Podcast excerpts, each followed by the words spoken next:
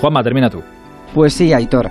Va a ser cierto que la noche ha sido un poco extraña. En primer lugar porque la empezamos un tanto huérfanos y la terminamos igual. Si será extraña la noche, que Messi a estas horas no tiene contrato con ningún equipo. Tan rara ha sido que el rosco de pasapalabra ha sido más comentado que el fichaje de Sergio Ramos por el PSG. Tampoco es normal esta víspera de gran partido de la selección española. Todavía hay gente que no se lo cree y que mira con escepticismo al equipo o que todavía no ha empezado a mirar.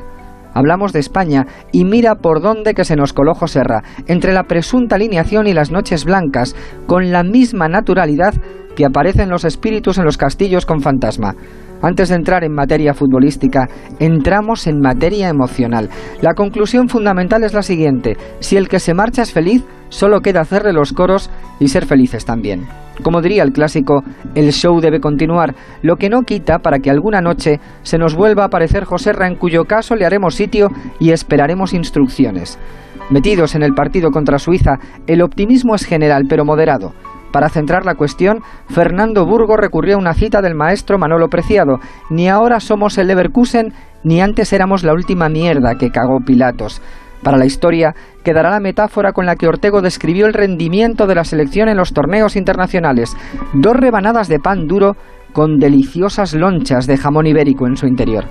Ojalá sea verdad. Eso de que pasar a semifinales nos devolvería la ilusión del 2008, básicamente porque nos quitaríamos 13 años de encima. Lo seguro es que ganar será una alegría enorme, cosa muy de agradecer en estas madrugadas extrañas. Buenas noches. Y así llegamos a la una y media hora menos en Canarias. Así termina esta noche rara. Pero tendremos que acostumbrarnos, sobre todo sabiendo que el que se ha ido, se ha ido para ser muy, pero que muy feliz.